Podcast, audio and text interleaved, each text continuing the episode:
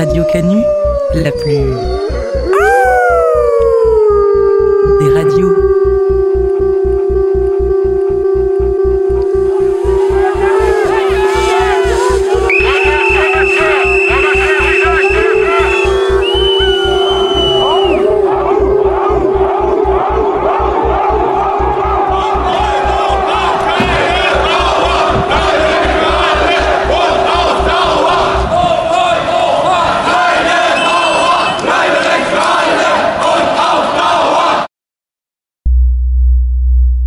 De 18 à 19h, le chant des meutes.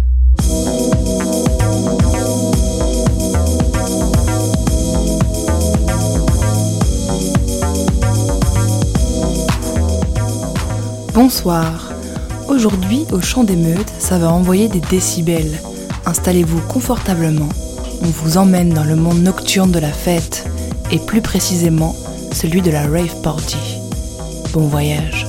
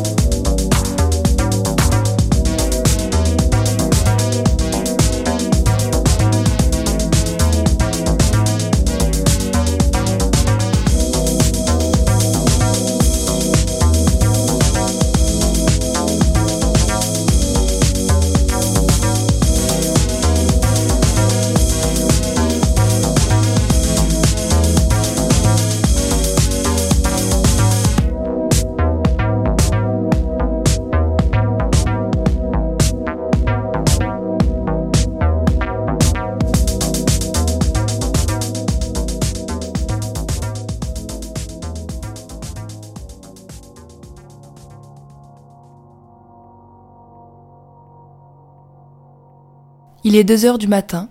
Le DJ de l'Hacienda, nightclub mythique de Manchester, vient de finir de jouer son dernier disque. C'est la loi en Angleterre. Margaret Thatcher restreint encore un peu plus les libertés des Britanniques. 120 minutes après les 12 coups de minuit, plus aucun pas de danse, plus aucun disque, plus aucun laser.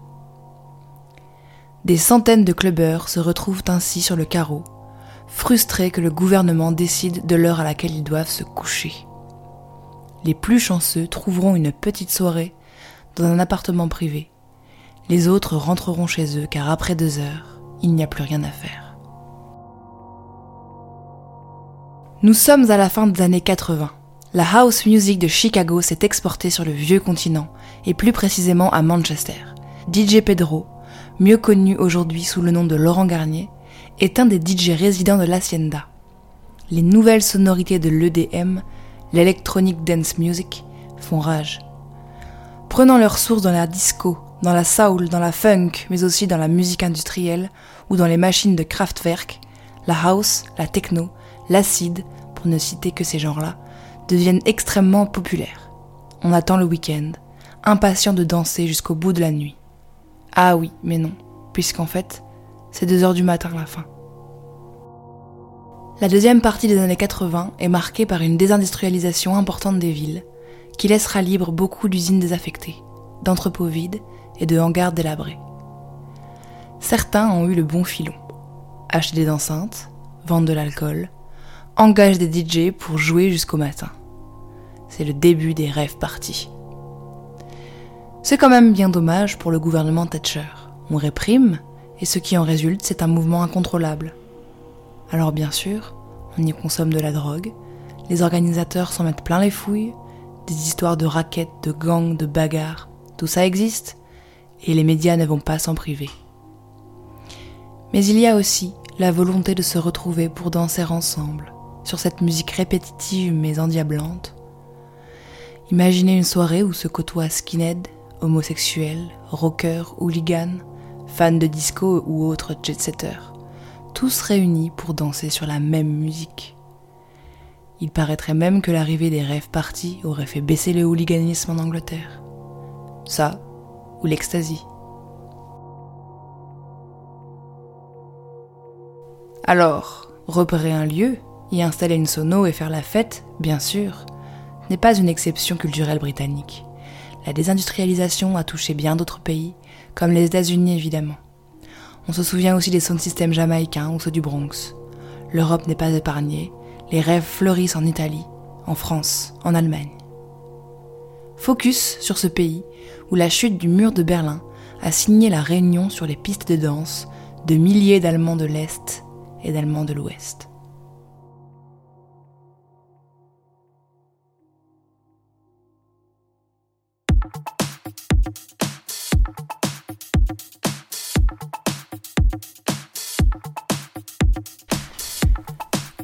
Berlin, fin des années 80. Berlin, Ende der 80er Jahre. Tandis que la jeunesse de l'ouest berlinois se trémousse déjà sur les sons outre-Atlantique, les Allemands et Allemandes de l'Est, eux, tentent de glaner quelques notes en captant des radios interdites, en s'échangeant des cassettes sous le manteau, ou encore en prêtant l'oreille aux concerts qui se déroulent de l'autre côté du mur.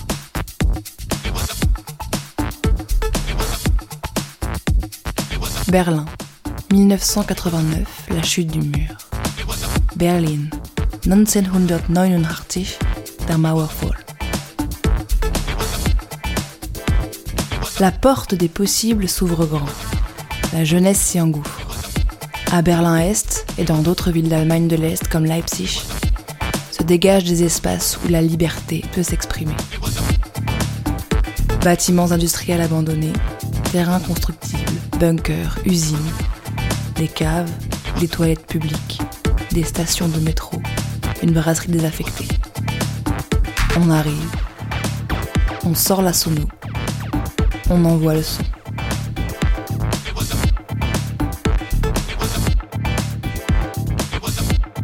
Ouverture de clubs alternatifs où l'on fait fi des normes de sécurité, de genre, de classe dans une salle des coffres d'un ancien grand magasin ou dans un restaurant géant abandonné. Défiler dans les rues, première love parade. Des milliers de personnes se retrouvent pour danser, s'oublier.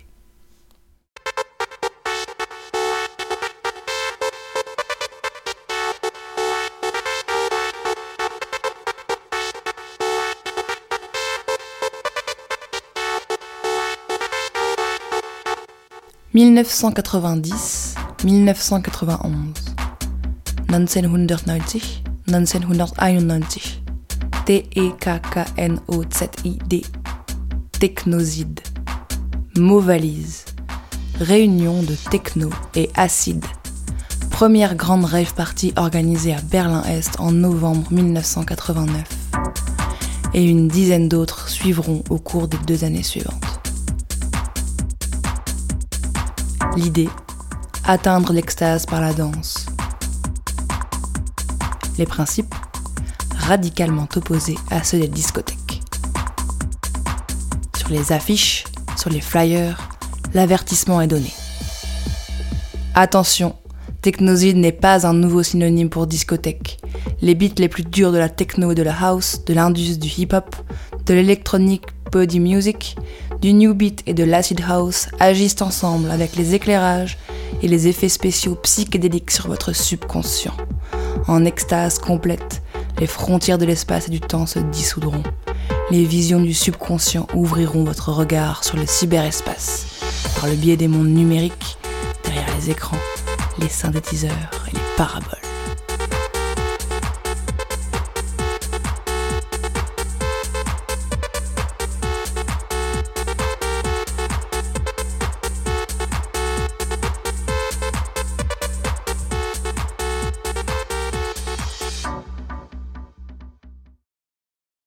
Alors on danse, so wir tanzen.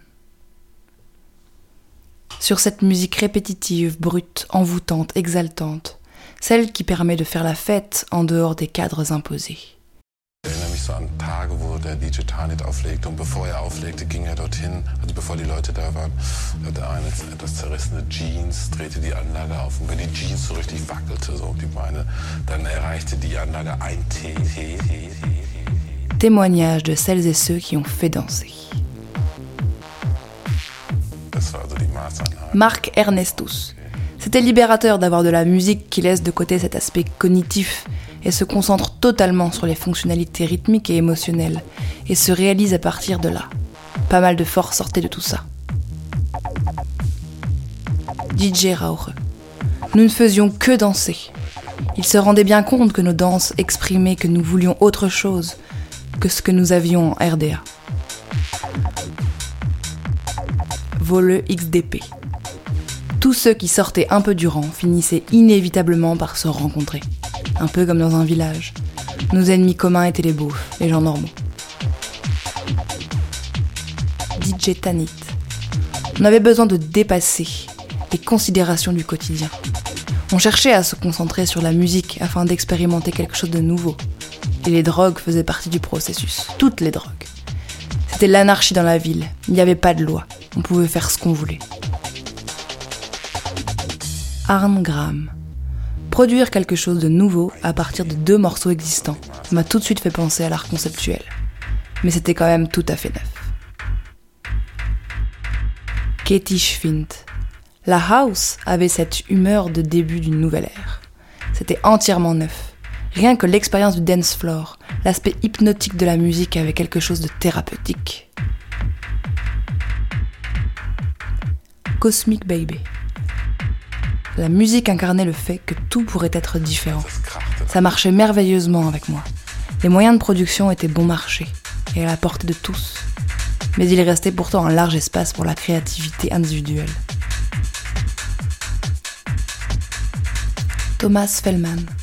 D'un coup, une incroyable joie était dans l'air. C'était beau à voir comment les gens redevenaient enfants et comment les problèmes qui les avaient si longtemps tourmentés étaient jetés par la fenêtre. C'était très libérateur, plein d'énergie et détendu à la fois. Clé. Ne plus être un simple consommateur, mais faire quelque chose, créer quelque chose. Aller dans toutes ces maisons abandonnées et y faire de belles choses, avait aussi pour moi à voir avec une critique de la culture.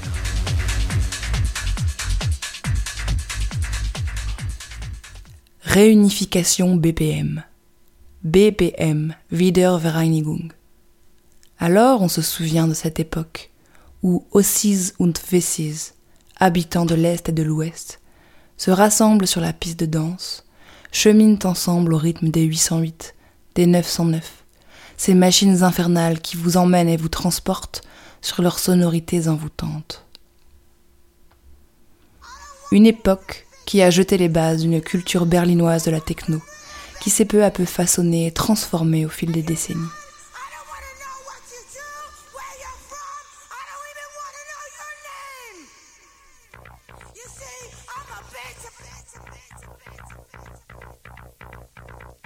Fin des années 90, de l'underground au mainstream.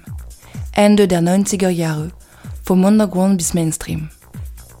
Un foisonnement de musique, d'action, de danse, de fêtes, d'idées, qui assemblés ont donné une identité berlinoise bien particulière à partir de la chute du mur. Mais de l'alternatif a émergé le commercial. D'improviser, la fête est devenue programmée. Le débordement en fait place au contrôle et d'insoupçonné, le club est devenu sécurisé. D'impulsive, la musique s'est transformée en objet de culture massive.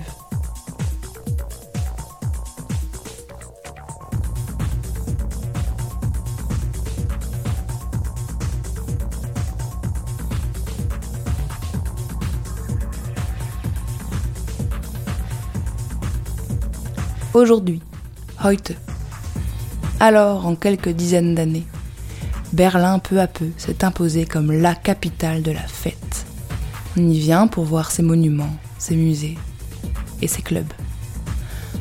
Ceux où l'on permet à certains de passer une nuit de folie à danser sur la musique des meilleurs DJ, alors qu'à l'entrée, on en regarde d'autres en hochant doucement la tête. Désolé, tu ne peux pas rentrer. Ainsi, bien sûr, certaines et certains continuent à proposer d'autres soirées. Une alternative à cette alternative. Des soirées plus modestes, plus informelles, plus spontanées, dans des lieux peut-être moins branchés. À Berlin, même si la soirée techno est devenue très in, des personnes s'organisent toujours pour faire la fête en off.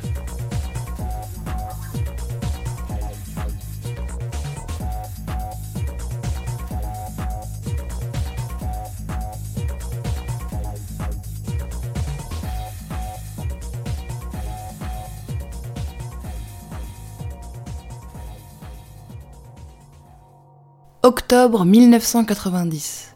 Le célèbre sound system anglais Spiral Tribe organise sa première fête. S'ensuit un mode de vie nomade, transportant avec eux tout le matériel nécessaire à l'organisation des fameuses free parties. Accompagnés d'autres sound systems, ils écument les endroits squattés du sud de l'Angleterre jusqu'en 1992. Cette année-là, à la fin du festival Castle Morton, les membres de Spiral Tribe sont arrêtés pour conspiration en vue de créer un trouble à l'ordre public. Conspiration, vous avez dit? Le procès qui a lieu en 1994 est l'un des plus longs et coûteux de l'histoire britannique, s'étendant sur près de 4 mois. À l'issue du procès, tous les accusés sont acquittés. Les spirales et le mouvement Free Party sont alors largement médiatisés. Plusieurs journaux demandent qu'une action soit entreprise contre les nuisances causées par les rêves illégales. En réponse, le gouvernement britannique adopte en 1994 le Criminal Justice and Public Order Act, qui, entre autres mesures, donne à la police des pouvoirs accrus pour réprimer les rassemblements festifs en plein air. La loi est explicitement dirigée contre la musique techno, définie comme, je cite, caractérisée par l'émission de rythmes répétitifs. Dès lors, certains membres du groupe vont s'exiler en France et emmener avec eux la philosophie des free parties. Depuis les années 90, les Spiral Tribe inspiraient beaucoup en France et ont contribué à l'émergence de nombreux sound systems français. TNT et Hérétique en seront les plus populaires. En français, la free party, ça donne rêve gratuite. L'expression est vite délaissée, car la traduction du terme free ne fait pas que référence à la gratuité de la fête, mais aussi à la notion de liberté. Gratuité qui, soit dit en passant, n'empêche pas la donation par prix libre, car toutes ces fêtes ont un coût. Le terme rêve party est lui aussi abandonné, il est désormais souvent repris pour désigner les soirées techno payantes et autorisées.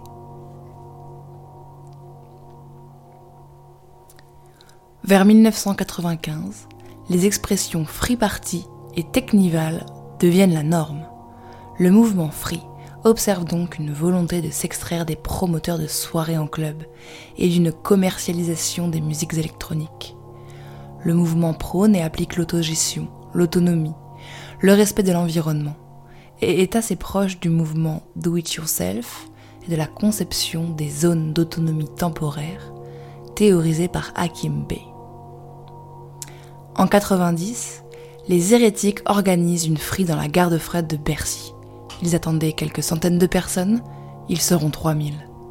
En 2001, ils s'illustrent avec la soirée organisée dans la piscine Molitor qui en a attiré 5000 cette piscine art déco, construite dans les années 1920, est devenue pour une nuit le théâtre d'une des plus grosses rêves illégales jamais organisées, au cœur du très chic 16e arrondissement de Paris.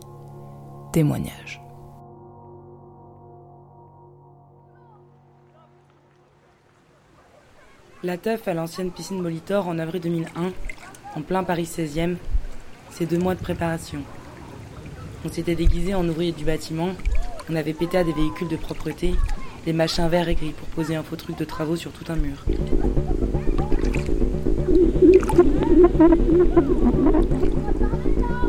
Après l'installation, on avait attendu 3-4 jours pour voir si ça passait.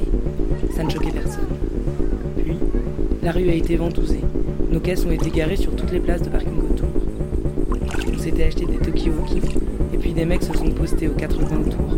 Quand ils disaient que c'était ok, cassé à la masse et à la barre d'une ancienne entrée murée.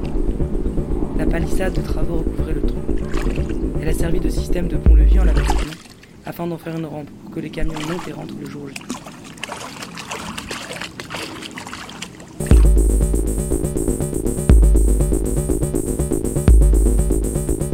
La teuf, les flics ont débarqué. Ils étaient persuadés que c'était le DAL, le bureau logement, qui organisait qu'on allait squatter pendant 4 mois. Ils en étaient sûrs. Arrêtez de nous raconter des conneries, je vous ai reconnu, je sais très bien. Comme ils étaient super convaincus,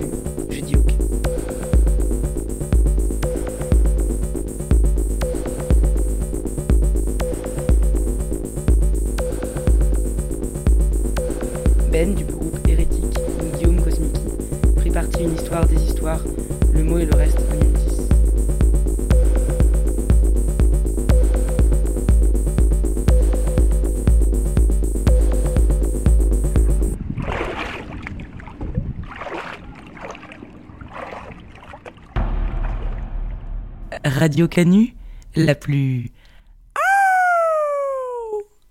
des radios.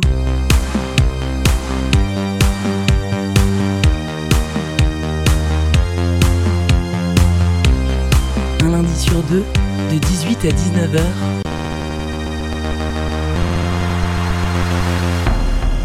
Le chant des meutes.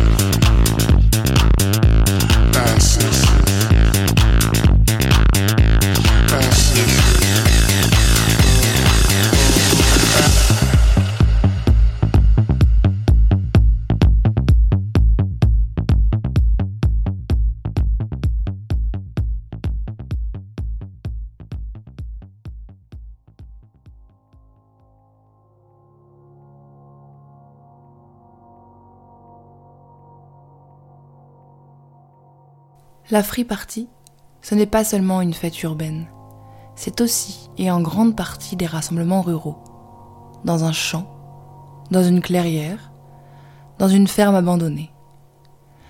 De la Drôme à la Bretagne, de l'Ardèche à la Meuse, les sound systems s'installent le temps d'une nuit ou deux pour des fêtes en pleine nature.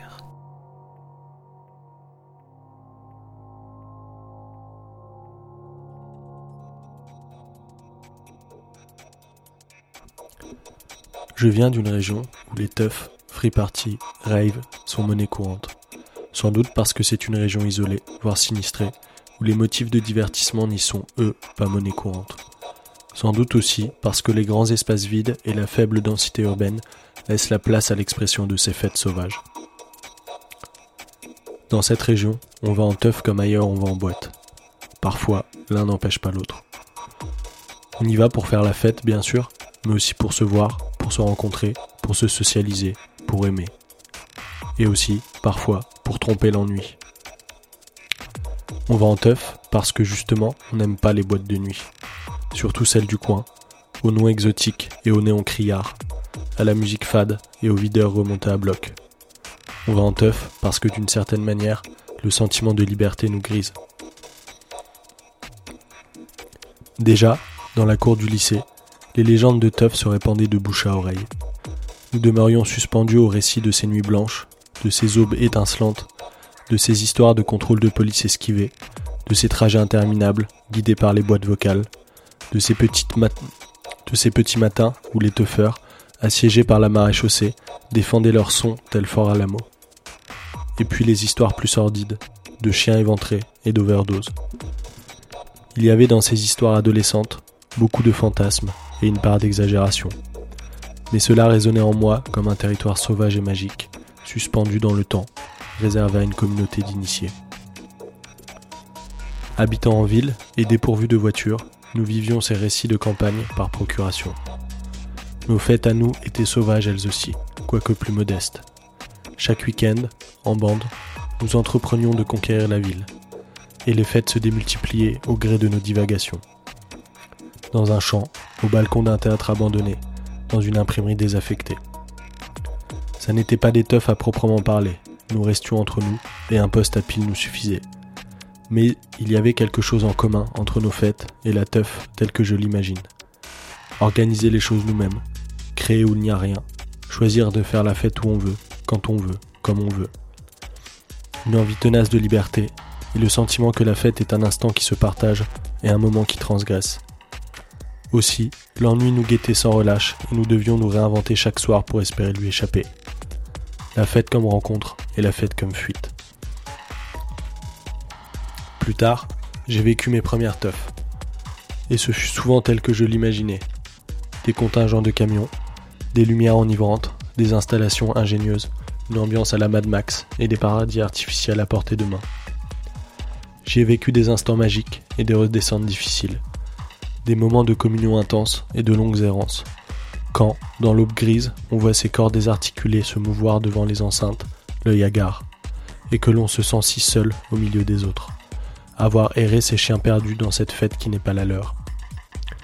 Car si la teuf rompt avec la fête comme mode de divertissement capitaliste, comme économie où se frôlent les individualités, comme exutoire à l'aliénation, comme manière de consommer, elle le reproduit aussi.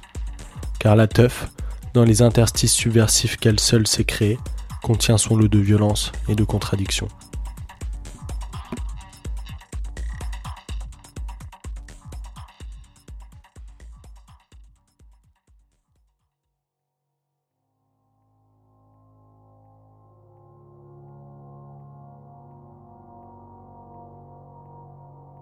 À Lyon, au cours de la dernière décennie, les squats se sont multipliés certains pour y habiter, pour y accueillir des personnes sans toit, certains pour y organiser des événements politiques, d'autres pour des soirées techno, et parfois même tout ça à la fois.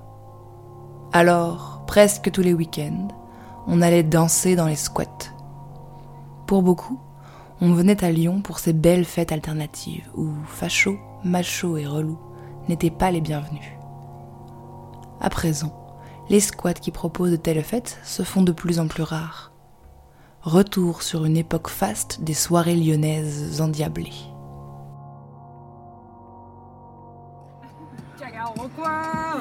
Oui, ça dit pas de boire un thé. Euh, a cup of tea, uh, no thank you, I don't drink a tea, uh, but now uh, what do you do hein? Nothing, but uh, I don't drink a tea. Vous dépassez la vitesse limite autorisée. Ah, ah bah voilà. Attendez, parce que là, c'est. Alors, on va faire la récup de l'intermarché. Ok. Allez, on est calé là. Ouais. Attention Quand tu fais une soirée dans un squat, euh, c'est le moment de mettre tes habits de lumière. Quoi. Moi, c'est le premier truc euh, que je kiffe. J'aime, euh, j'aime bien euh, porter des choses euh, que que j'arrive pas, que j'ose pas porter euh, ailleurs. Et, euh, et mon, premier euh, item, c'est euh, une énorme fourrure blanche euh, qui fait aussi office de couette quand je m'endors dans une soirée squat.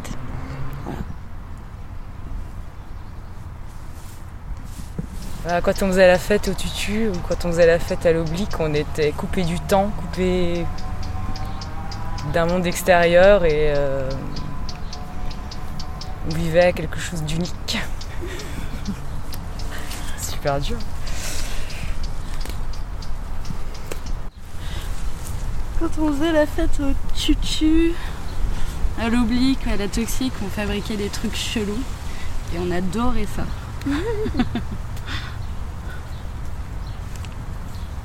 Presque plus euh, le moment de fabrication que le moment de, de fête. Enfin, tout autant, mais c'était aussi important la manière euh, de fabriquer, de construire que faire la. C'est texte à on trous. faisait euh, de bonnes rencontres, quoi. Où on renforçait euh, des liens qui existaient Ouais. déjà. Ça, Et on ouvrait euh, pas mal de. de. de discussions de, qui après permettaient plein de possibles, quoi.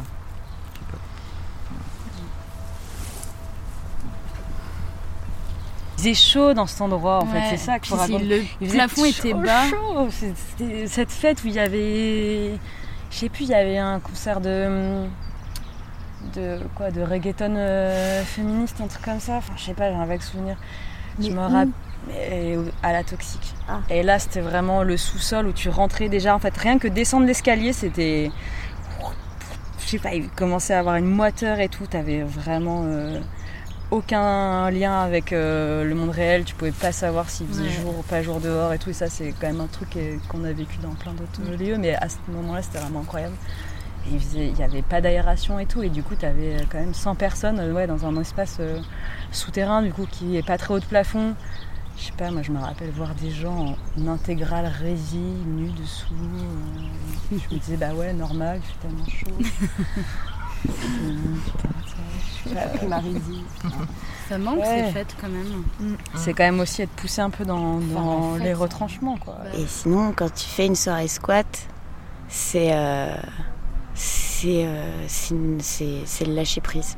Et c'est superbe parce que je vais pas être une autre personne, mais encore une fois, je vais oser ce que j'ose pas vraiment euh, au quotidien.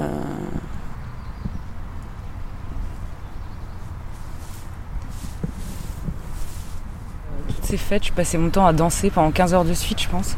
Et je captais rien à tout ça, quoi. Tout ce qui se passait dans la soirée, j'étais dans la danse tout le temps et c'était inarrêtable. Moi, ce que je trouve bien, ce qu'on a réussi à faire euh, petit à petit, mais qu'en fait, ça s'est défait au moment du rafio, c'est que euh, on faisait quand même vraiment des crews de meufs dans la danse, à prendre toute la place euh, à l'avant du dance floor entre meufs, pas que, mais euh, avec une énergie quand même comme ça, qui faisait qu'on on arrivait d'une manière à assez bien se protéger de tous les relous, Ouais. euh, ou qu'en fait on les rendait inopérants du fait qu'on dégageait un truc tout ensemble. euh, un peu inattaquable ou je sais pas euh, dans la joie quoi. C'était pas du tout un, un truc de traco relou. On faisait aussi ça de mettre des affiches une main au cul un point dans ta gueule euh, tout ça. Mais il y avait aussi la présence quoi. Et ça je trouve qu'il y a plein de moments où ça a marché. Bon après bien sûr il y a quand même eu des plein d'histoires d'agression et tout enfin mais euh, il y a quand même un truc où on- c'est des espaces à des moments où on pouvait danser euh, sereinement, quoi, sans faire gaffe aux entours euh, tout le temps. sans... Et ça, pour moi, c'était c'est des super bons souvenirs et une réussite. Mm. Ouais, c'était au Tutu. Il y avait deux ateliers euh, de danse où on avait installé euh, un parquet qui faisait quelle taille? Non, il y avait plusieurs euh, carrés ou il y avait un grand carré? Plusieurs Il y avait plusieurs carrés, en ouais. fait, c'était en quadriphonie, donc euh, il y avait le son qui sortait euh, à quatre endroits euh, de la pièce et à chaque euh, point de son correspondait des bouts de parquet qui Mhm. vibraient. Et euh, c'est un dispositif qui est utilisé d'habitude pour les malentendants, pour qu'ils puissent ressentir la musique par les vibrations. Et euh, donc habituellement c'est utilisé euh, dans ce cadre-là et c'est un pote euh, qui avait la possibilité d'installer ça au tutu. Ça a fait aussi qu'il y a ces ateliers où il y a quand même pas mal de gens malentendants, sourds, euh, qui sont venus euh, à la danse. Donc C'était assez étonnant le mélange de gens qui vivaient au tutu, de gens issus de la danse contemporaine, de Mhm. malentendants, euh, avec des fois des écarts dans les habitudes musicales assez incroyables. Et quoi, c'était comment euh, Il y avait un prof de danse Mm. qui guidait, qui nous guidait. euh, Et ça restait quand même assez libre hein, dans, dans ce qu'on faisait. Assez- ouais, le, le prof nous donnait des éléments. Bon, bah là, on va danser en se concentrant sur les os ou sur Ouais. euh, le fluide- les fluides qu'on a dans Ouais. le corps. Ou, euh, et puis, on se déplaçait dans la pièce. Il fallait qu'on se déplace en fonction d'où on entendait le son. Et puis, vu que c'était euh, Thibaut qui jouait, euh, c'était un peu en mode, euh, je sais pas comment dire, tribal, quoi. Mm. Et on se déplaçait, on, on s'agençait comme ça en, en se déplaçant d'une enceinte à l'autre en fonction de ce qu'on percevait. Et puis on s'allongeait sur le parquet vibrant, on sentait les vibrations. Et c'était assez marrant parce que dans le tutu, on avait quand même des habitudes de danse. tous les week-ends, on dansait pendant tout le week-end. Et là, on le faisait en plein après-midi. On, on s'était créé un peu un espace de danse. euh, Et puis, puis complètement décomplexé en fait de qu'est-ce que tu produis euh, pour l'autre quoi mais vraiment De l'esthétique, euh, oui voilà en se foutant complètement de l'esthétique mais en se laissant vraiment juste porter par, euh, Le ressenti. par ouais, ce que tu ressens et euh, des recherches de sensations dans le mouvement quoi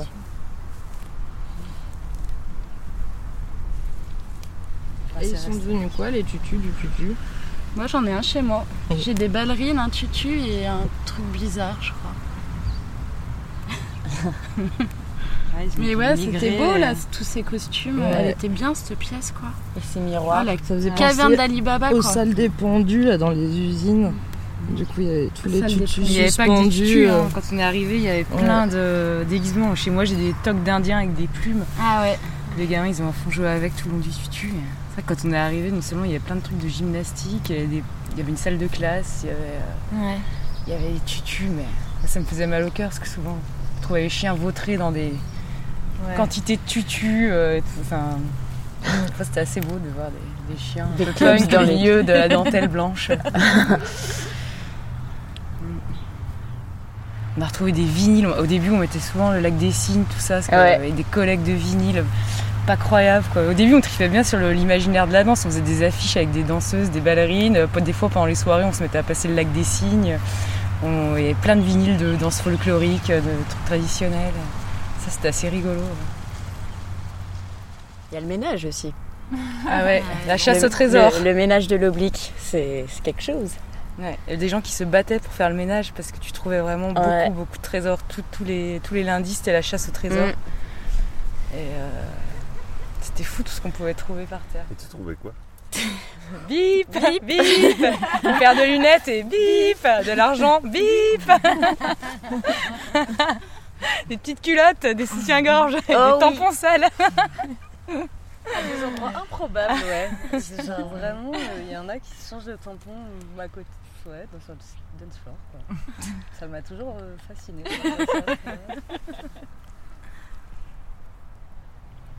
Il est devenu quoi euh, cet endroit? Mais il a été démoli Ah ouais? Démoli? Non. Non, je crois pas. il me semble voir des machines dedans euh, non? Bah l'oblique, Ah, oui, mais le peut-être pas. tutu, je crois pas.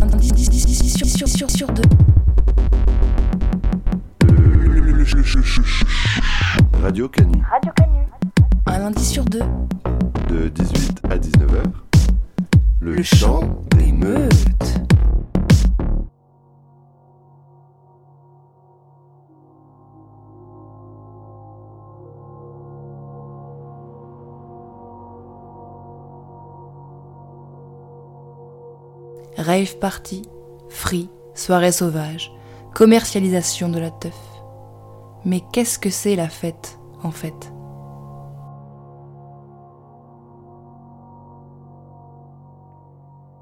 La fête. La fête dans ton salon, la fête pour fêter le bac, la fête sauvage dans la rue, à la campagne, contre les flics. Les carnavals, les déambulations sur le bitume, la tête en l'air, droguée, coquée ou alcoolisée, ou rien aussi la tête pleine d'énergie pour profiter. Fêter le désordre avec spontanéité.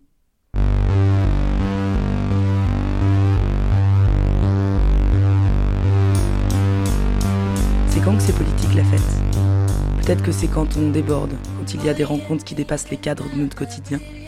C'est quand on prend ce qu'on ne nous laisse jamais, comme la rue ou des espaces privés. Aurillac, il y a quelques années, symbole de la fête légale dans la rue, on se fait gazer par la police car on déborde du cadre, de leur cadre. Ici ou là, la police arrive et prend la place suite à trop de désordre. Faire la fête, c'est désobéir. Faire la fête contre la police, contre l'État. Donner un sens à un moment. Lu dans le livre Constellation du collectif de la mauvaise troupe. Je crois aussi que ce qu'il y ait les gens dans les quelques free parties auxquels j'ai pu participer, ce n'était pas de la même teneur quand il avait fallu écarter les gendarmes pour entrer dans une carrière abandonnée que quand on se retrouvait sur un champ prêté. Parfois, les fêtes gagnent de l'intensité quand on a quelque chose à fêter. Elles prennent sens d'être ensemble après une manif ou une ouverture de squat. Mais donner un sens, ce pourrait aussi être commencer par un élan créatif plutôt qu'un rite ou un sens fini. Ne pas avoir à fêter quelque chose, mais donner une couleur au moment.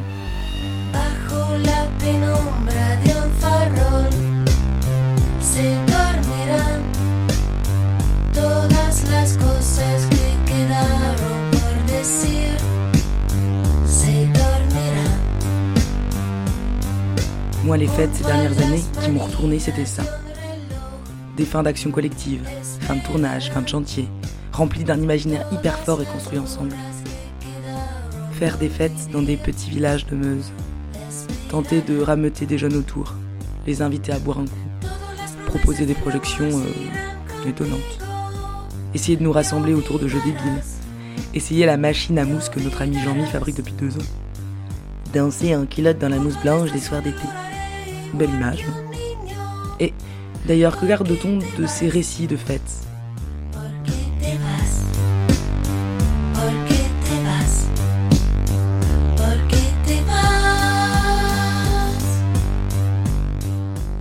Je lis. Soit la fête vous plaît, et il faut la prendre comme elle est. Soit laissez-la vivre sa vie. Ne cherchez pas à la diriger et à l'emmener quelque part. Et je pense que ce qui est primordial, si on imagine que parfois ça pourrait avoir un sens politique, c'est de se sentir bien, en sécurité face aux autres. Tous les moments où la fête déborde dans un autre sens. Toutes les fois où l'alcool ou la drogue rend relou, désagréable, voire complètement gênant, irrespectueux, dépassant cette fois-ci nos propres cadres à nous.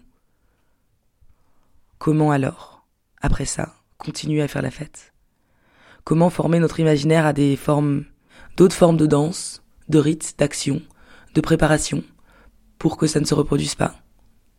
Je finirai en vous lisant quelques questions qu'un couple avait préparées suite à une fête dans un squat à Lyon l'année passée, où il y avait eu de nombreuses agressions. Des questions qui étaient là pour que, ensemble, nous trouvions de multiples sens à la dite fête. C'est quoi faire la fête? Comment fait-on pour faire la fête si on ne sait pas quoi fêter? Comment fait-on pour faire la fête si on ne sait pas ce qu'on a à fêter? C'est quoi une fête? Est-ce qu'on peut se sentir seul dans une fête? Est-ce qu'on peut prendre soin des unes et des autres dans une fête? Est-ce que tu t'es déjà senti menacé dans une fête? Est-ce que c'est rabat-joie de ne pas boire ou de ne pas se droguer? Est-ce qu'on peut se sentir libre parmi une foule d'inconnus? Est-ce que la fête c'est l'inconnu? Et c'est quand le jour, ou tous les jours, ce sera la fête?